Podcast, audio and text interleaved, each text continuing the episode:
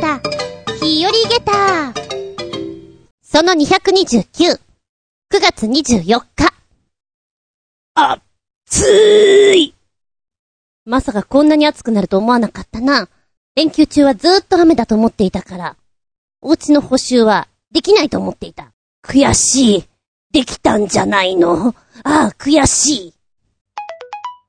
おはぎ、おはぎ食べた？秋分の日、お彼岸と言うと、おはぎだよね、やっぱ。仏教的にさ、とか、季節的にさ、とか、そういった意味はどうでもいいのさ。どうでもいいと言うと、ちょっと怒られちゃうかもしれないんだけど、気持ちどうでもいい。で、おはぎは食べたい。できたらこしあん。なので、この時期は必ず食べてると思う。まあ大体スーパーとかで売ってるやつなんだけれども、昨日行ったお店に、全然売ってなかったんですよ。おやまあ、ない。ないなんてことあるだろうか？いや、ない。今まではなかったな。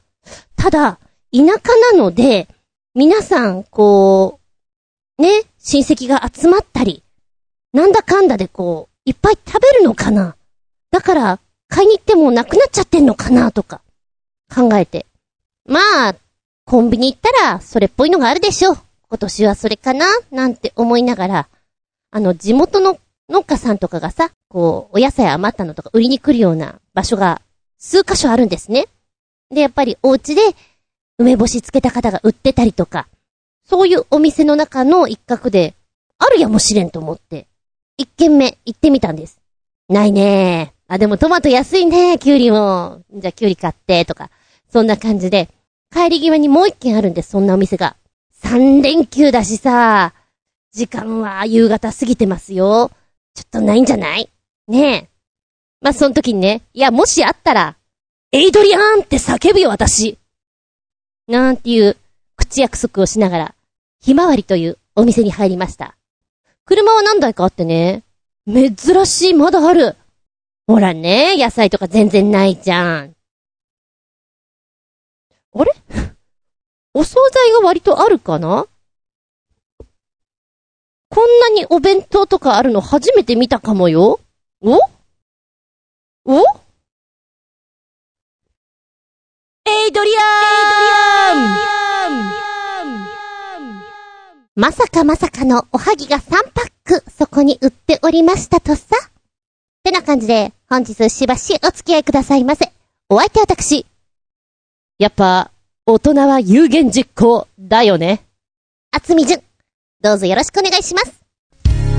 この番組は、ちょあへよ .com のご協力へて放送しております。実はロッキー、見たことがありません。シルベスター・スタローンの代表作、ボクシング映画なんですけれども、おお今見たら1976年だって、うわ、うわ、80年代だと思ったら76年なんだね。うわ、びっくり、たまげった。で、ロッキーが、ボクシングの試合でボッコボコにされながらも、こう、勝利して、一番最後に、好きな人の名前を叫ぶんじゃなかったっけ？それがエイドリアン。両手をこう、上に上げて、拳をこうね、突き出した感じで、エイドリアーンってあの、のぶとい声で、叫んでるシーンは、見たことがある。いや、実際ね、おはぎがあった。しかも半額でってなった時に、店内に結構人がいたんだよね。これどのレベルでやろうかな？と思いながらも、やった方が面白いなと思って、両手上げて、エイドリアーンってやったわけさ。まあ、声のではそんなでもなかったかもしれない。後で確認したらそこそこに響いていてくれてよかったなとは思ったんだけど、店内がざわつくぐらいやった方が面白かったかな、とちょっと後悔。売り言葉に買い言葉じゃないけどさ、子供の頃ってなんかそういうどうでもいいようなこと向きになって話し合ったりする場面ってあるじゃないですか。お前本当にそれ命かけるな？命かけるよほら、命かけたみたいな。小学校3、4年生ぐらいの微笑ましい。わっちゃかわっちゃかした会話あるじゃないですか。ドラえもんの漫画の中にも、おい、のび太、お前嘘だったらわかってるだろうな。逆立ちして腸内一周だぞ、とか、鼻からスパゲッティ？えー、鼻からラーメン。鼻からラーメンは何だったかな？あ、思い出した。漫画だ。石渡治さんの漫画、ラブというテニス漫画の中の罰ゲームだ。花ラーメンは。なんでしょうね。こういう無茶ぶりって昭和感がすごくたっぷり出てますよね。よったっぷりみたいな。どうせやるなら、一緒にいる人たちが恥ずかしいって思うぐらいやっちゃうと楽しいかもね。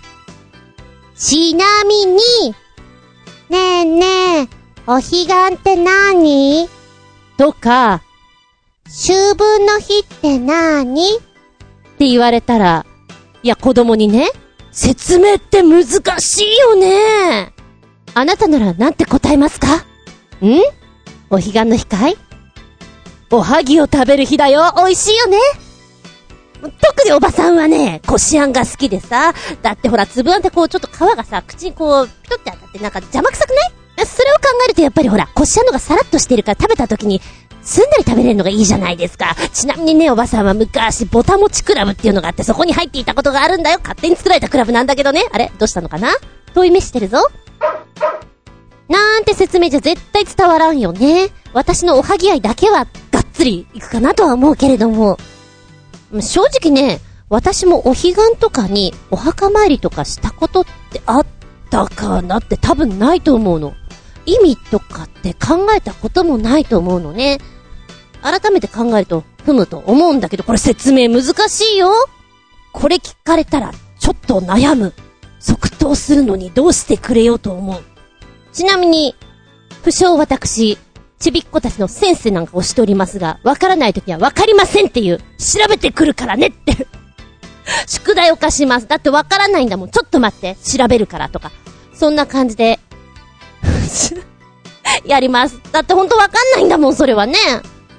うーん、昔々はさ、いろんな人がいて、生活とか苦しくなると神様にお願いをしたり、お祈りをしたりする。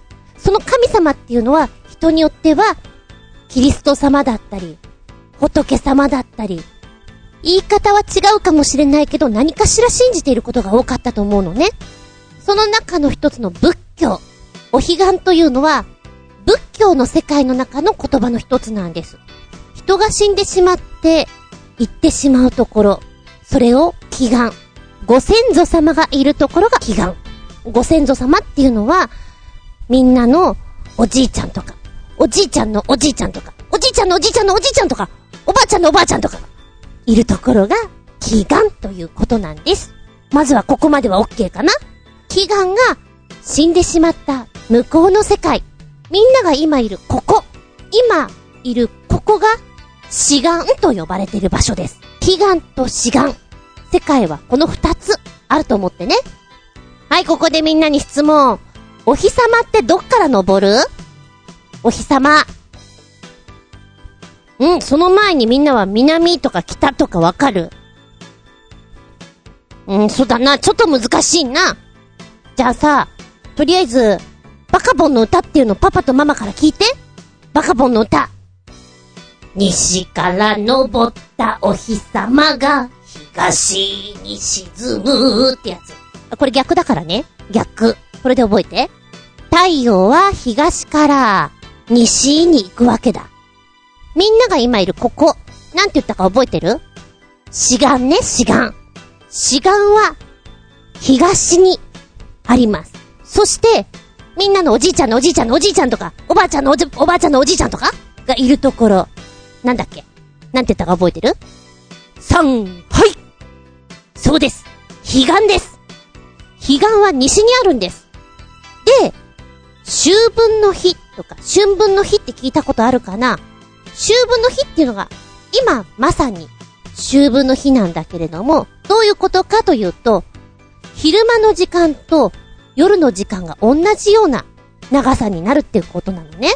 で、ちょっとわかりづらいかもしれないんだけども、秋分の日と春分の日は、真東から真西に太陽がダダダダダダダダッと動いてきます。真東から真西に動いていく。言い換えると、今私たちがいるところと、ご先祖様、おじいちゃんのおじいちゃんとおじいちゃんとおばあちゃんのおばあちゃんのおばあちゃんたちがいる、あの世と、彼岸が、すごく近いところにあるんだって。だから、お参りしようね。ご先祖様に手を合わせようね。っていうことなんだよ。ちょっとわかりづらいかなちなみに、お盆ってあるよねお盆休みとか。言うでしょお盆休みっていうのは、ご先祖様、いらっしゃいってことです。こっちに来てもらうの。お彼岸はこっちから行きますよってことっすよ。で、さっきから私が言ってるおはぎのお話なんだけど、おはぎってさ、何でできてるか知ってる？あんこ。あんこついてるね。うん、中はね、もち米が入ってたりするんだけども、まずこのあんこ。あんこは小豆というものでできてるんだけど、小豆が悪いものに効くんですよ。悪いものを追い払うんですよ。だからこれを食べて、悪いことが起きないようにしましょうねっていうおまじないが入っています。だからおはぎを食べてください。みたいなね。だー、難しいな。こういう説明になると思う、多分。なんかもっとこう、わかりやすければいいのにね。鬼が出てくるとか。とりあえず鬼が出てくるとわかりやすいかななんて思いますが。あと、やっぱ子供の頃は、バカボンの歌に助けられましたなあれで覚える。テストの時もとりあえず頭の中で歌ってると思う。そうだそうだ、最後に、すっごい行ってみたいな、と思っているお店があります。おはぎのお店なんですけれども、2016年に、テレビ東京のドラマでやっていたサボリーマンカンタロウという作品の中でね、スイーツが大好きなサラリーマンがですね、営業先に行くたんびにこう、自分の好きな甘味を食べにサボってしまうという、そういうお話なんですけども、実際のお店を紹介してくれるんです。その中の、竹野とおはぎというお店が、世田谷区の桜新町にあるんですね。これがね、手まり風のちびっちゃいおはぎなんですけども、コロンコロンしていて、いろんなお味があるようなんですよ。すっごく美味しそうで、うわ、めちゃくちゃ食べたいわって思って、あっちに用事があった時にね、バイクで行ったんですよね。なんだろう、すごく私疲れてたな。すっごい疲れていたんだけど、絶対おはぎ食べるんだ食べてやるんだと思いながら、6時過ぎぐらいとか、バイクでブブブブーンって行ったら、売り切れてて 本日の営業終了しております。売り切れごめんってなってて、すごいショックだったんだよね。なんだよ、もう一生懸命バイクで来たのにもう、なんだよと思って。しかも冬だったんだよね。寒くて、ちょっと道が分かりづらい場所で、わざわざ行ったのに売り切れてみたいな。悔しい。リベンジしたいお店です。でもね、これ絶対美味しいと思うよ。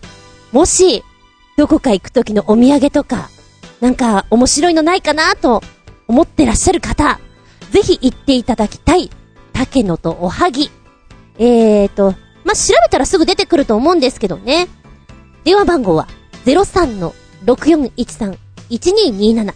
03-6413-1227。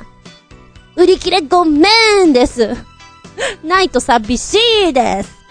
めちゃくちゃ美味しそうだから。いや、絶対うまいはずだから。ぜひ行ってみてほしい。私も行きたい。いつ行ける？うん。うん。いつだろう。次行くぞ。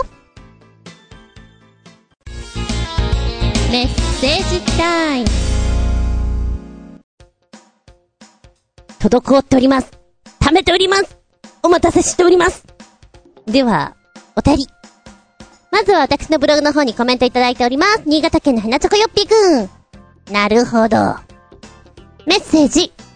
天才一級建築士とも言われている僕ちゃんは、鉄骨造が専門でちゅうが、壊れた外壁材のことは知らんが、その壊れたところから見えてる、C 型港の動物全体的にかなり腐食してないかい？家は海の近くなのかい？よく見てみないとわかんないが、C 型鋼の動物は、錆止め塗料で塗り直した方がいいよ。外壁より先に傷んじゃってる気がする。それではごきげんよう。ベロベロババー。メッセージありがとうございます。もうすでに読み方が合ってるのかどうかよくわからないレベルで読んでしまいましたけれども。そうなんです。海の近くなんですよね。あのー、潮風にやられちゃうって言うんですか？このサビ。私も、初めましてした時に、来てるなと思いました。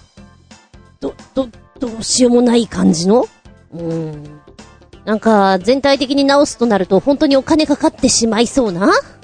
一生涯私はここに住むんだろうか？いや、住まないみたいなさ、自問自答しながら何かこう安く済む方法はないだろうか、と思ってる感じよ。ひとまず、なんかこう、二次災害的に、この V からこう、剥がれ落ちてしまってご近所さんのお家を壊したり、怪我とかなければいいわけだし、どうやら、ここが崩れたことによって、ドリフのように、チャッチャラチャッチャラチャッチャッチャラチャッチャッチャッチャッあ、年代じゃないと絶対わかんないね。あの、ドリフターズという、モンスター番組がありまして、だいたい大道具のこのセットが最終的に、ボコンと壊れてしまうんですよ。オチとして。いや、そうならなければいいなと、思う次第です。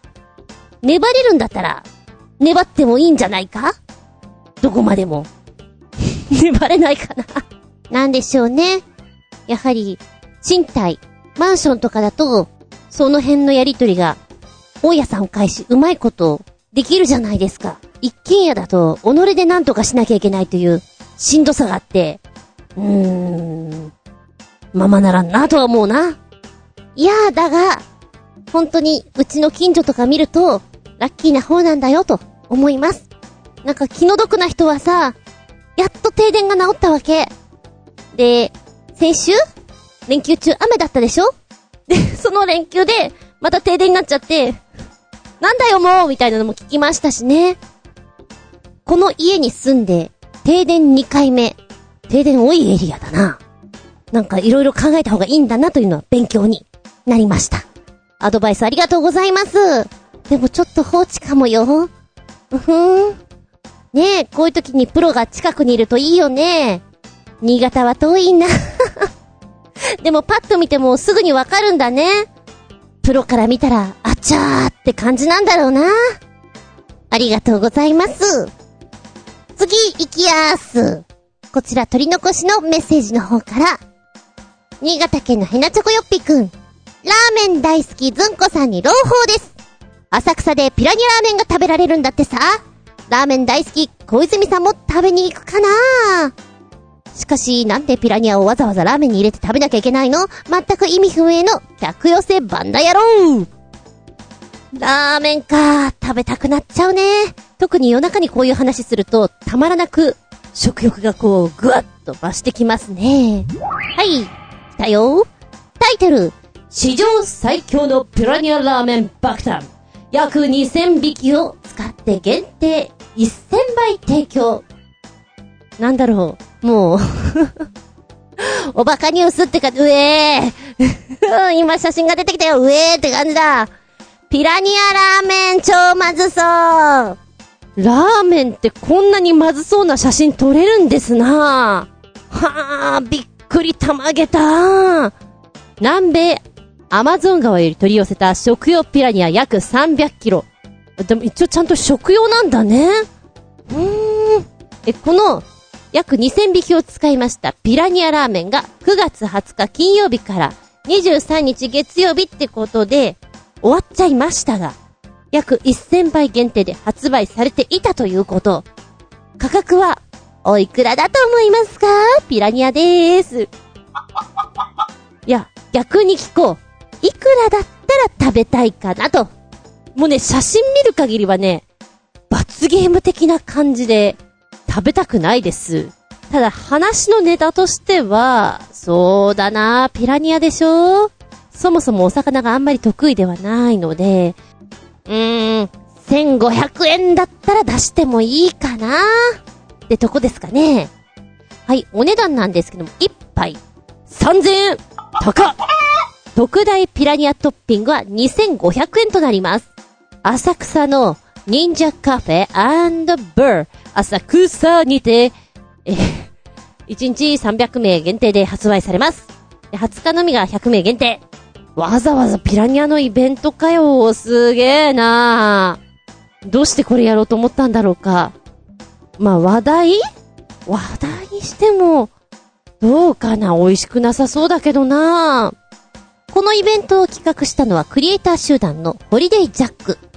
これまでも南米アマゾンの悪魔と呼ばれるピラニアを使ったイベントを企画してきまして、昨年は、危険ピラニア釣りしてみたら怖すぎたという感じで YouTuber のヒカキンさんとね、あのー、お招きした上でのピラニア釣りをやってるんですよね。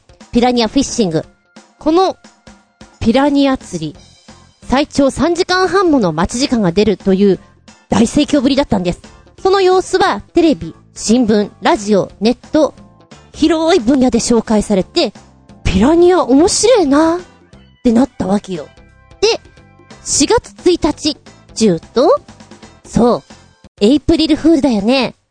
世界初のピラニアラーメンやっちゃうよっていうネタを4月1日に出したんです。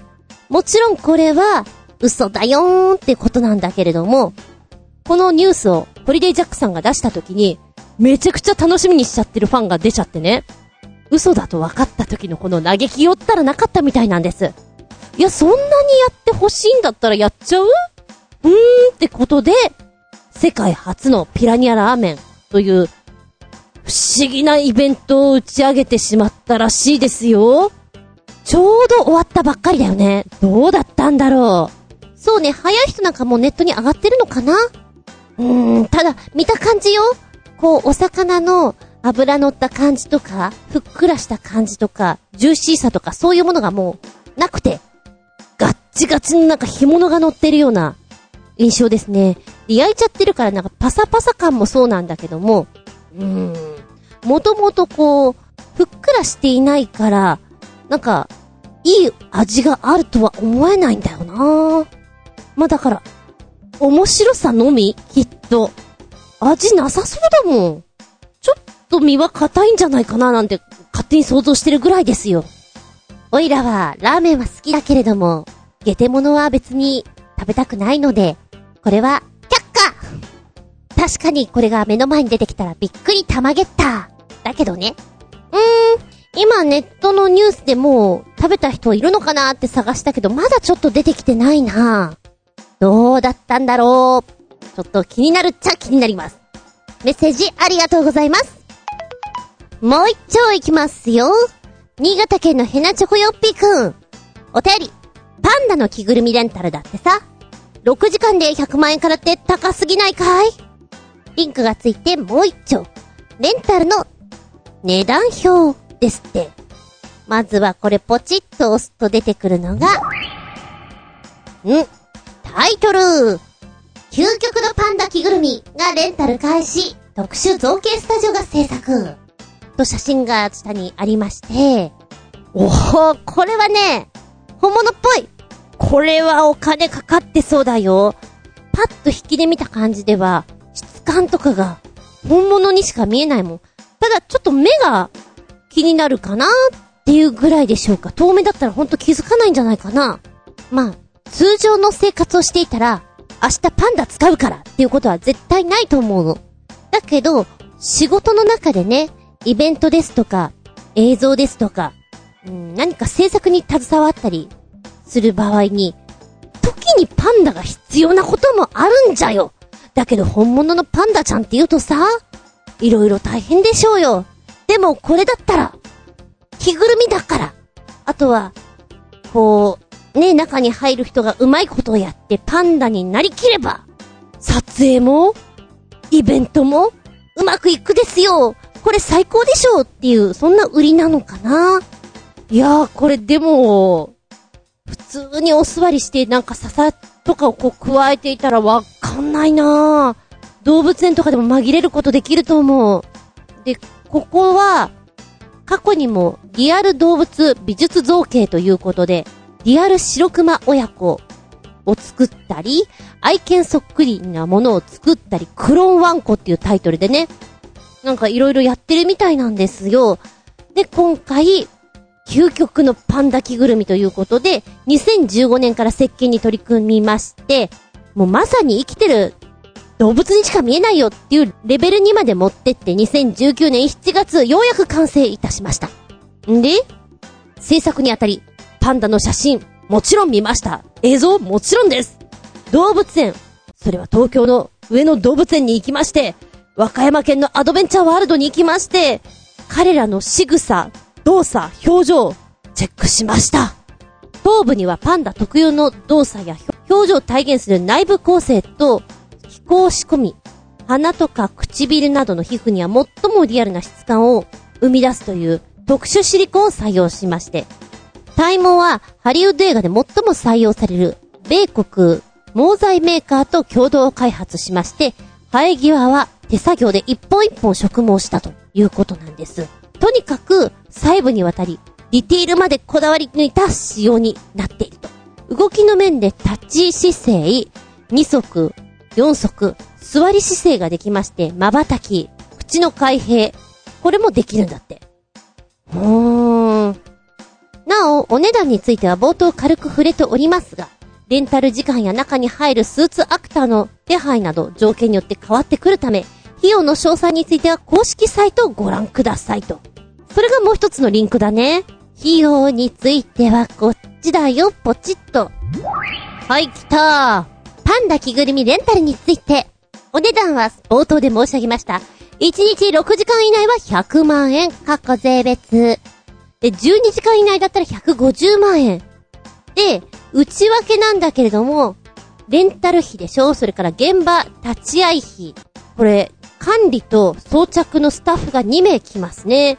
搬送、交通費、諸経費というのが、ここにかかってきてるわけなんだ。で、専属のスーツアクター。1日6時間以内でしたら6万円。12時間以内なら10万円。これはいい役者ですね。ギャラが高いですね。うーん。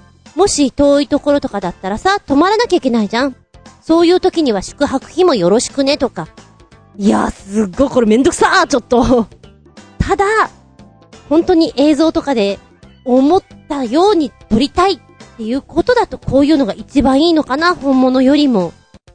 そうね、本物はほら、希少じゃない？だから、パンダのレンタル料は2頭で、年、1億円？安いっちゃ安いのかな？希少だから。もうそう言われてしまったらどうしようもないよね。そこから見ると、この値段は、すげえ安いのかな？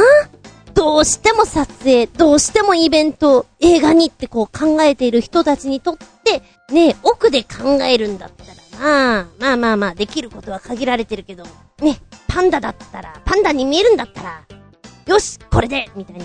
OK が出ちゃうのかもしれない。今で、でも、上野動物園のパンダ、リーリーの写真見てるんだけども、リーリーと比べると、このレンタルパンダ、差がないぐらい。いや、逆にリリーの方が嘘っぽい。って言うとあれだけど、よくできてるわ。て、技術はすごいね。本物を作ってしまいそうだもの。ってな感じで、レンタルパンダ、お値段、レンタル用にびっくりたまげた、下駄5つでも安いのかもよメッセージありがとうございます。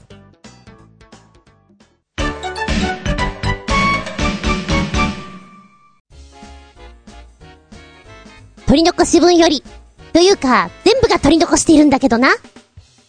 ヘルタースケルターさん、メッセージ、大人気ミセスグリーンアップル !2 曲つけてくれてるよ。まず1曲目。インフェルノ。めちゃくちゃスピード感あるだ、あるだなって変な日本語になっちゃった。こちらはですね、テレビアニメ永遠の消防隊のオープニングになってます。あのー、オープニングにぴったりな感じの勢いがあって盛り上がってる曲ですよね。かっこいいなって感じます。2曲目はガラリと変わって、青と夏。青春だねって感じの曲なんですよ。ミセスグリーンアップル、メインボーカルの大森元樹くん。彼の歌い方がすごく、ファルセットを気持ちいいほど、たくさん使うんですよね。それが、嫌味じゃなくて、いいバランスっていうのかな。で、特にこの、ああ、青春っぽいなっていう方に、ファルセット入ってくるとすごくね、すがすがしい感じがして、なんだか、高校生になりたい気分 なったらなったで、大人になりてって言うんだろうけど、このスピード感がある1曲目と、爽やかな2曲目と、ガラリと変わる、その色合いがまた楽しめんじゃないかなと思います。んで、もう一丁コメントの方にくっつけてくれてるのが、2カメ一発撮り。一発撮りっていうのはね、今までもいろいろ教えてもらったけど、2カメ一発撮りっていうのはあんまり、あんまりっていうかなかったんじゃない？へえーと思って見たんですが、私この曲好きだな。あの、コーラスとかが面白く、気がついたらミュージカルになってるっていうね。かっこいい曲にもできるし、こういう、ちょっとおしゃれっぽい、ミュージカルっぽい感じの曲にもなっちゃうし、青春っぽい、爽やか3組の曲にもなっちゃうんだね。3曲目の、この2回目一発撮り、ロマンチシズムという曲なんですけれども、なんかコーラスをね、真似っこしたくなります。あと、あの、歌詞が、韻を踏んでるっていうか、ちょっとラップ調な感じが少しするのよ。偶然、必然みたいな。でもそれを感じさせないメロディーが味があるなと思いますね。うーん。ちなみにさ、ミセスグリーンアップルってガーッと来た気がしません？な、なにあっちゅう間にこう、ドカンと来たよね。気がつくと CM のね、曲とかにも普通に流されてるし、いや、いいこっちゃ。あのー、若干、親戚のおばちゃんの気分です。あのもともと、大森元樹くん、子役ちゃんで、で、あの、全員、今私が関わってるところの子たちなんですよ。で、私は直接触れ合ってはいないんですけども、なんかやっぱりそういう子たちが出てきて、音楽という方の路線でこう、ドカンと行くのはみんなの憧れっていうのかな、やっぱり。ああなりたいっていうのになるじゃない。だから、親戚のおばちゃんとしては、頑張れって思うね。あと PV とか、やっぱり子供とか、ねえ、中学生とか、高校生とか出てると、身内って思っちゃう 頑張れみんな親戚のおばちゃん、微笑ましく見ています。でも音楽的には、あんまりないタイプじゃないかなと思って。もっと、来る、きっと来るって感じになるんでしょうか楽しみです。メッセージ、ありがとうございます。この番組は、ちょあへよ .com のご協力へて放送しておりま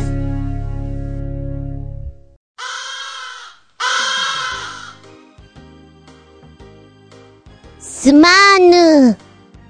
もう気づいているだろう。よいしょ。どっこいしょ。よだちょっとこれ、取り残してもいいかな。すまぬすまぬ。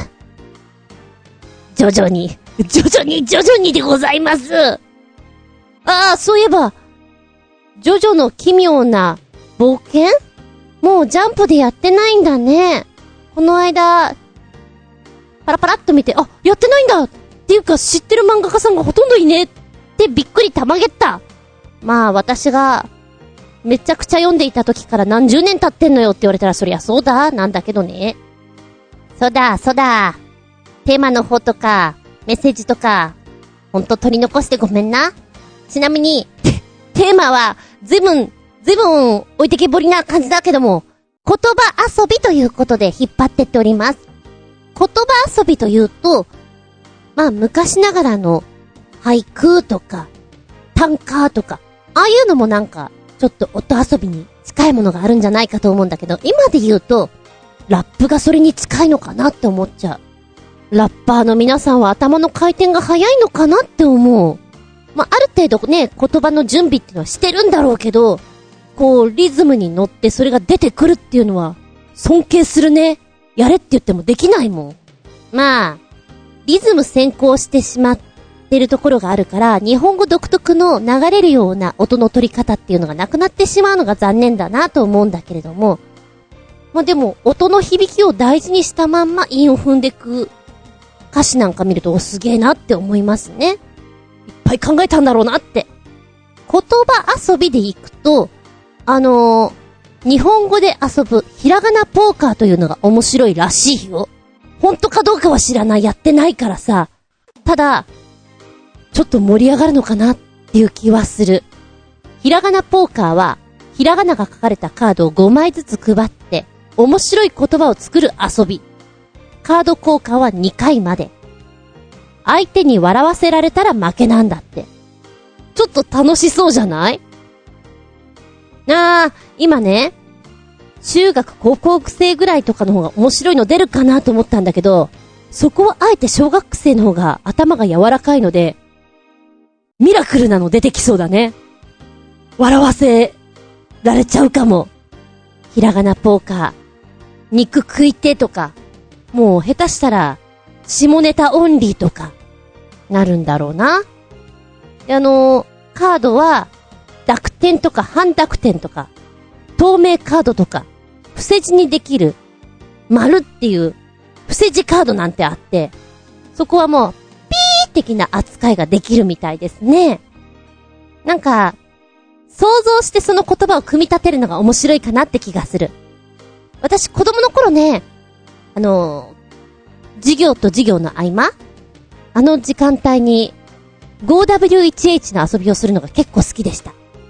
ノートの切れ端をピリピリピリって破ってみんなで持って、いつ、誰が、誰と、何をしたっていう、ただそれだけを順番に書いていくんだけども、へんてこな文章ができるんだよね。このへんてこな文章をみんなでこう想像して笑い合うっていうのがすっごい楽しくて、よくやった遊びだな。なんかそれに似てるんじゃないかなと思う。つうことで、テーマは、言葉遊びで引っ張ってます。よいしょ。10月12日、下駄230お届けできたらなぁと思っちょります。あとね、あとね、売り言葉に買い言葉、冒頭にお話ししたじゃん？こんなのあっても面白いんじゃん？実際こんなこと言われたよ。っていうのがあったらそれも教えてほしいな、と思ってみたりして。お便りは長編ホームページ、お便りホームから入っていただきますか、もしくは私のブログズンコの独り言の方にメールフォーム用意してございます。こちらご利用ください。じゃなければ、直接のメールアドレスもあるよ。全部小文字で、geta アンダーバー zun アットマーク yahoo.co.jp geta アンダーバー zun アットマーク yahoo.co.jp こちらまでお願いしますね。言葉遊びと、売り言葉に買い言葉でいこうかなと思ってます。では次回は、10月12日、日付が変わるその頃に、できたらいいな。できなかったらごめんな。お届けできたらなと思います。ここまでのお相手は私、今日、すごくソースを食べたい気分。ソース気分、ないですか？たこ焼き、焼きそば、お好み焼き、ソースカモーン厚み純でした。そうだよ、そうだよ、ソースだよ。そういえば私、オイスターソースと、ウエスターソース？あの、ブルドッグのソースと、同じもんだとちょっと思ってた時期がある。チャーハンにさ、オイスターソースかけると隠し味で美味しいよね。って言われて、やってみたの。ソースで。超ソースだけどと思って。美味しいっていうかソースだよねと思って。謎でした。オイスターソースかよ。その存在知らなかったよ。大学2年ぐらいの、微笑ましいお話でした。ソースご飯、いただき。見舞い聞く舞い話す舞い。ずんこの話も、もうおしまい。バイバイキーバイバイキーバイバイキーバイバイキーちょうど夏休みが終わったぐらいか。これ面白いなぁこの子はすごいなぁと思ったネタがある。夏休みというと、子供たちには自由研究という課題がずしーんと重くのしかかるらしいんだ。何やっていいのかわからない。というのもあれば、自由って書いてあるのに全然自由じゃないじゃんっていうのとか聞きますけれども。皆さんも見た方いるかな？あのいつもは夏休みの宿題10日間ぐらいで終わらせちゃって、あとはもう本当遊ぶだけの子なんです。とてもいい子なんです。今年は自由研究頑張りますよ。どんな自由研究なのかというと、宿題を最後の日まで残しておいた時の家族と自分の反応という課題をやってるんですよ。ノートにね、その時の気持ちとかを書いてるわけ。この発想が素敵じゃないですかいやもう満点ですね。この子に会いたいと思う。ノートに書かれた、その、その時その時の気持ちっていうのがね、本当に手に取るように分かって、この子面白いなって思う。初日。夏休みも始まり、気分はウキウキな気分で宿題のことは全く頭にない。二日目から四日目。どんどこキャンプに行った。とても楽しく、宿題のことなど全く頭にない。っていう風にね、入ってくるのよ。ああ、こんな時には、旅に出てるんだなとかさ、キャンプに行ってるなとか、そういうのも見ることができるのね。で、19日目から22日目。キャンプに行ったり、海に行ったり、おばあちゃん家に泊まりに行ったり、バーベキューをしたり、花火を見たり、花火をしたり、おぐにゃんの家に泊まりに行ったり、夏井さんのかき氷を食べたりして、夏休みで一番イベント狩り楽しい期間ではあったのだが、次第に夏休みが終わるという恐怖が僕の心に芽生え始めてきた。芽生えるんだね残り3日。本来なら朝早くからやらなければならない量が残っているのだが、僕は自由研究のために宿題に手をつけるわけにはいかない。なぜか僕の弟も全く手をつけていない。大丈夫だろうか。ここでね、あ、兄弟がいるんだ。お兄ちゃんなんだっていうのも微笑ましく取れるわけですよ。残り2日。朝、宿題をやらずに学校に行って、先生に怒られる夢を見て、目が覚めた。もう限界だ。変な汗が止まらない。この後もね、素敵なんですよ。本当にね、後悔してるの。残り2日のところで、現状を、みんなに知られるわけですよね。おじいちゃんおばあちゃんは、嘘でしょ？終わるの？っていう反応。お父さんは笑って、お父さんも最後の日に泣きながらやってたなーっていうわけ。お母さんは、毎日、宿題終わったの？とガミガミに言われていたが、やってるよと僕が嘘をついていたことが、バレて、激怒。怒ってお皿を一枚割る。素敵でしょ？ちゃんと周りを見てるの。そして弟学ぶ。彼も全く宿題をやっていない。大丈夫だろうか？ダメだよね彼が宿題に手をつけない理由が全くわからない。もう一人弟います。弟守る。彼は保育園児のため、宿題という意味がわからない。さあ、そして衝撃の最終日。ぐっすり眠り、朝10時過ぎに目が覚める。なぜだろう。最終日にもかかわらず、すがすがしい朝を迎えている自分がいる。宿題は全く終わっていないのだ。なぜか先生に怒られる夢も全く見ない。もしかして、やっていかなくても怒られないんじゃないかな？とすら思えてきた。そもそも宿題とは何のためにあるのか？僕は何のために生きているのか？生命は何のためにこの世に生まれてきたのか？なぜ人は争うのか？なんだかね、だんだん哲学っぽくなってくるの。ね。最終日の家族の反応も書いてあってさ、もうやらなきゃダメだっていう状況になって、過去に戻りたい。過去に戻りたい。過去に戻りたい。過去には戻れないって鉛筆でガシッと書いてあるのよ。やるしかないって書いてあってさ、ちょっと 素敵な試合を見てる感じがします 最終日のお母さん、目があっても何も言葉をかけてこないとかね。弟学ぶ、午前中、すごい勢いで宿題をやり始めている。午後、友達と遊びに行く。彼のこの余裕はどこから来ているのだろう。まさか、あいつもこの研究をやってるのか？夜、帰ってきた弟は泣きながら宿題をやっている。もしかすると、この研究は僕がやらなくても弟が研究すれば、結果が分かったんじゃないだろうか。微笑ましいなこれ、これを見ると、じゅわっと気持ちが明るくなります。こんな子供に会いたいです。なんだろう、大人の顔色ばっかり見ている子供が多いような気がするの。じゃなくても自分で思ったことをやってるっていうのは、かっこいい。で、もう一つね、さっきこう YouTube パララッと見ていたときに、おや？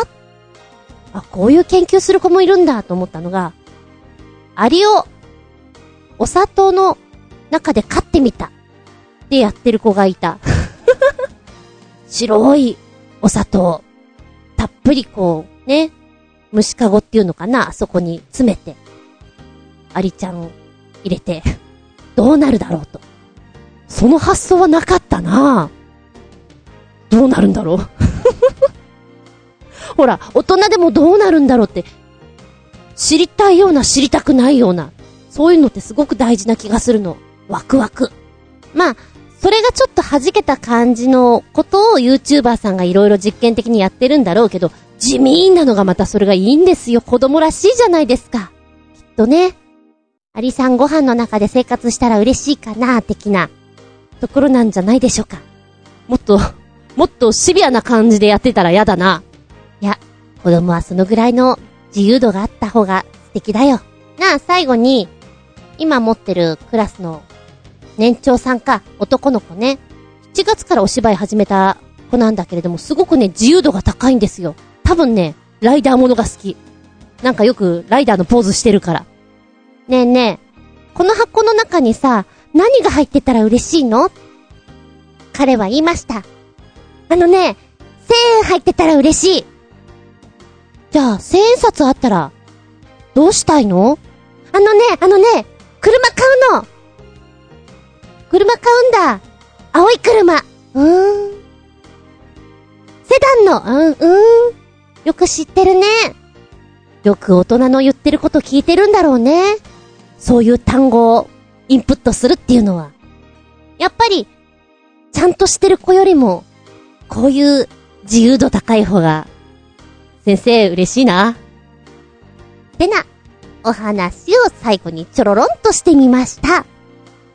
もしよかったら、この自由研究のお話、ノートで読めるからさ、ノートっていうかあの、ネットとかでも、ノートに書いてある文字を見てほしい。